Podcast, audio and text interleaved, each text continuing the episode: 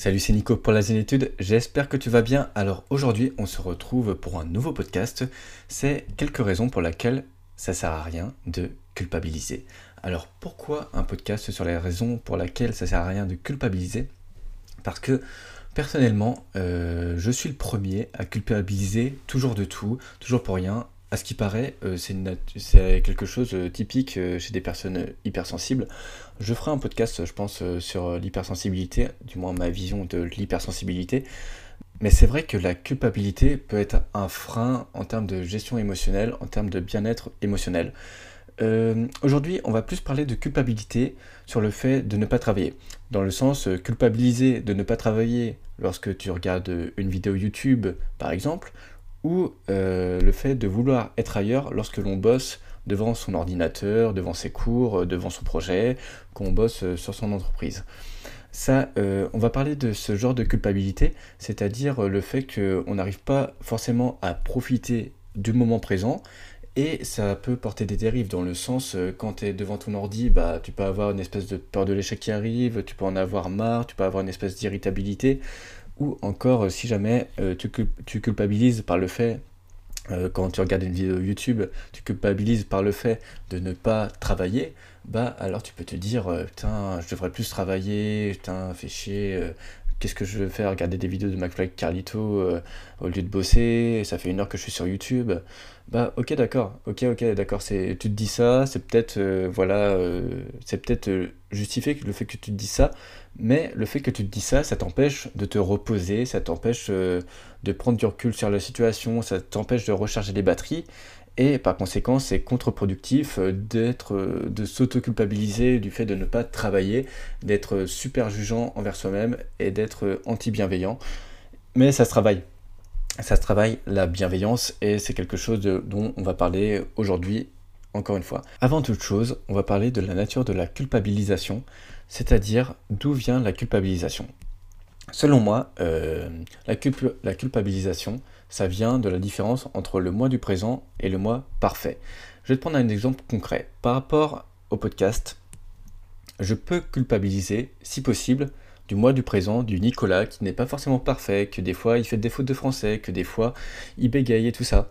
Le Nicolas du présent peut se comparer au Nicolas Parfait qui fait du one-shot, qui utilise des mots impactants à chaque phrase, bah en fait, ces deux Nicolas, entre le Nicolas qui bégaye et le Nicolas qui bégaye pas, bah je me compare. Le Nicolas du présent se compare avec le Nicolas parfait.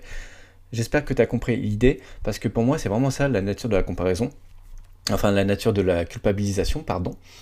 Et euh, peut-être que toi aussi, c'est ça. Peut-être que tu t'imagines quand tu regardes une vidéo YouTube, tu te dis, ah, je devrais, je devrais bosser, tu vois. Tu devrais bosser, tu devrais te dire, ouais, vas-y, au lieu de regarder McFly et Carlito, au lieu de regarder des mukbang, mukbang, pardon, parce que moi j'ai craqué, mais euh, au lieu de regarder des vidéos de bouffe, tu devrais plutôt te dire, euh, putain, mais je, dois me mettre au boulot, quoi, parce que les partiels arrivent, euh, ou mon projet compte énormément pour moi, c'est ce qui me rend heureux sur le long terme, et pourquoi je succombe à un plaisir à long terme, à une distraction à court terme. Euh, et du coup, euh, voilà, c'est le fait que euh, avec ça, tu te compares, tu te compares avec un toi parfait, tu te compares avec une personne disciplinée, tu te compares avec une personne qui sera toujours en avant, qui va toujours avancer, qui va susciter l'admiration et tout ça.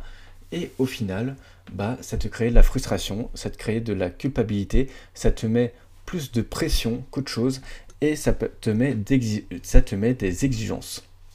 Et le fait, justement, euh, pourquoi tu ne dois pas culpabiliser, euh, pour moi, c'est justement, ça te rajoute des exigences.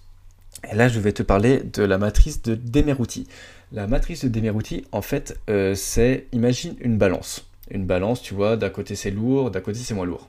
En fait, dans chaque côté de la balance, tu as une partie ressources et une partie exigence.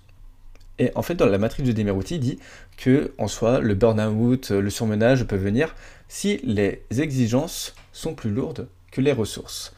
Ce qu'on appelle une exigence, c'est une exigence liée à la charge de travail. Ça peut être la surcharge de travail, ça peut être une deadline un peu trop courte.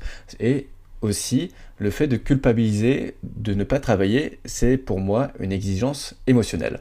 Tandis que les ressources, c'est justement ce qui t'aide à maintenir euh, le cap, c'est-à-dire à affronter ces exigences du quotidien. Et là, euh, ça peut être euh, passer du temps avec ta partenaire de vie, ça peut être passer du temps avec tes potes.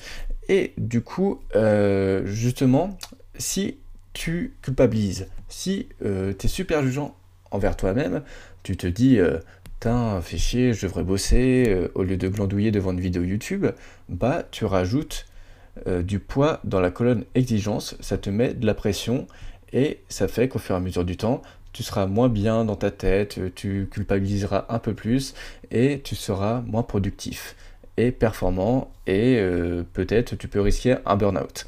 Alors, c'est pas ce qu'on souhaite et justement, euh, si tu écoutes ce podcast, ça risque pas d'arriver parce que justement tu fais bien attention à prendre ta santé mentale en considération et ça c'est le plus beau cadeau que tu puisses te faire selon moi. Alors, euh, du coup, c'est un peu ça vraiment la nature euh, de la culpabilisation, le fait de se comparer avec le toi du présent, avec un toi parfait, mais tu te rajoutes des exigences qui n'ont pas lieu d'être parce que le toi du présent existe et le toi du parfait n'existe pas. C'est vraiment une acceptation, c'est vraiment faire un deuil du toi parfait pour justement accepter le toi présent et se dire que le soi présent est déjà parfait en soi. En plus de ça, l'intérêt d'éviter de culpabiliser, ça te permettra de mieux te reposer et d'autant plus d'être beaucoup plus épanoui. Parce que moi je crois à une phrase, c'est qu'on est la somme de nos actions. Si tu es positif un peu plus chaque jour, bah, tu seras de plus en plus positif. Moi, je crois beaucoup à la puissance des habitudes. Je crois beaucoup euh, qu'une petite action euh, jour par jour, bah, ça va mener à des gros résultats. Et pour moi, c'est exemple pareil pour la culpabilisation. C'est-à-dire, euh, si chaque jour tu t'autorises à regarder une vidéo YouTube et te dire que maintenant, ok, ça sert à rien que je culpabilise, je regarde juste une vidéo YouTube, ça permettra déjà de lâcher prise, de dire oh, ça va, c'est cool, je regarde juste une vidéo YouTube, je posterai après ou demain, tranquille. Mais là, ça sert à rien que de me faire un sang d'encre du fait que je ne travaille pas juste tranquille et ça te permettra vraiment de te reposer, de recharger les batteries et par conséquent d'être plus épanoui et par la suite, tu l'auras sûrement compris, euh, de, contrebalancer les ressources, d'enlever des, des, exigences par rapport à ton enjeu émotionnel lié à ton travail pour ensuite être plus productif. Alors, du coup, euh, après avoir vu la nature de la culpabilisation, je te propose quelques petits tips que je mets au quotidien pour ne plus culpabiliser. Alors déjà d'une part, c'est comprendre que c'est primordial de se reposer.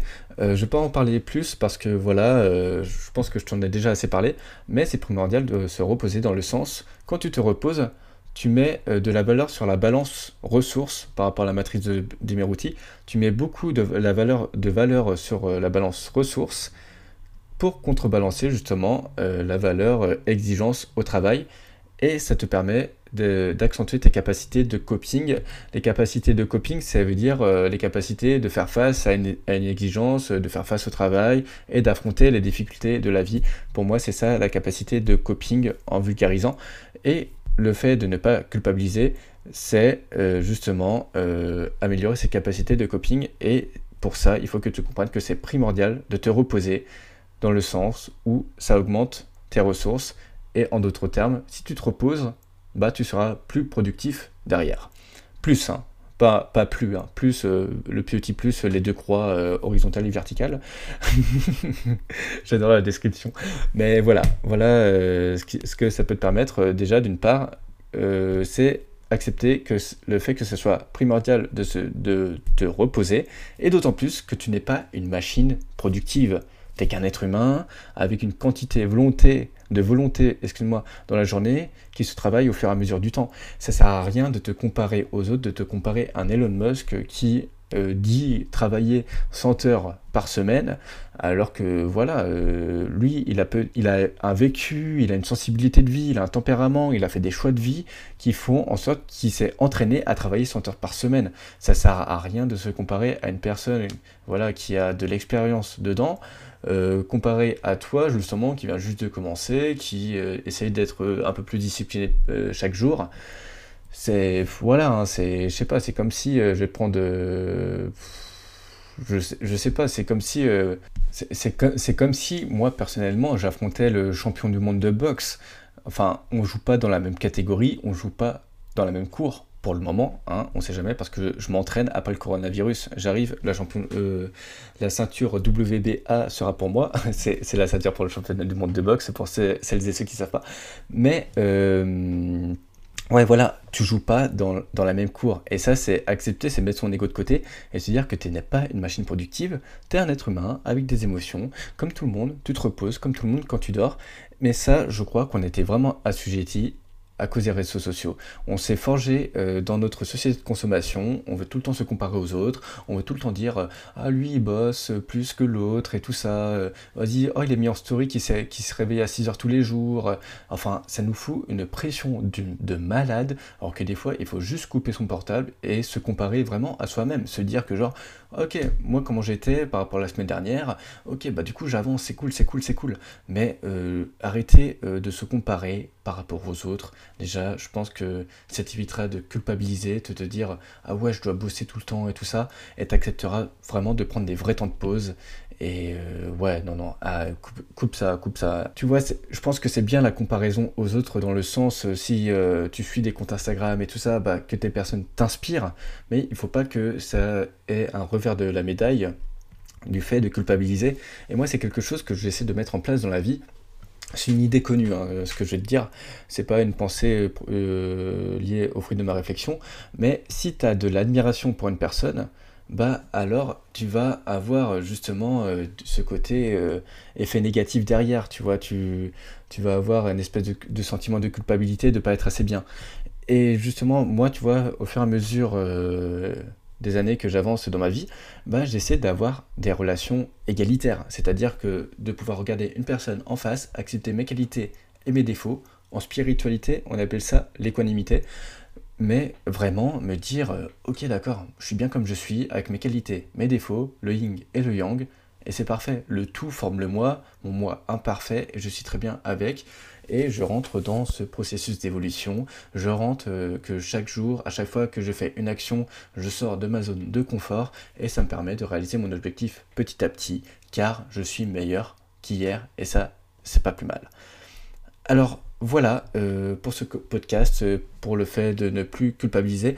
Dis-moi, euh, envoie-moi un message sur Instagram si jamais tu rencontres des problématiques sur la culpabilisation, si tu as du mal à déconnecter ou pas, car si tu veux, on peut faire un petit coaching ensemble, justement pour t'aider à arrêter de culpabiliser. Sinon, euh, tu peux télécharger l'ebook euh, Les 7 piliers pour développer ton potentiel par la gestion émotionnelle. Là aussi, c'est l'importance, justement, j'ai parlé de la matrice des Demerouti, le fait euh, d'avoir trop d'exigences par rapport aux ressources que tu as pour affronter une situation comme le travail ou autres situations qui vont te permettre de sortir de ta zone de confort bah, la matrice de Demerouti, c'est un outil important pour ça. Et dans ce e-book, tu retrouveras quelques petits outils, quelques petits tips comme ça qui vont te permettre justement de développer ton potentiel. Moi, c'est un e-book que j'aurais voulu lire euh, quand j'avais 18 ans. Ça m'aurait, franchement, ça m'aurait changé la vie. J'aurais beaucoup plus pris confiance en moi. Et ça me fait vraiment plaisir parce que c'est vraiment un e-book qui peut t'apporter énormément de valeur si tu fais des exercices là-dedans tous les jours. Franchement, il n'y a pas mieux. C'est le best du best selon moi.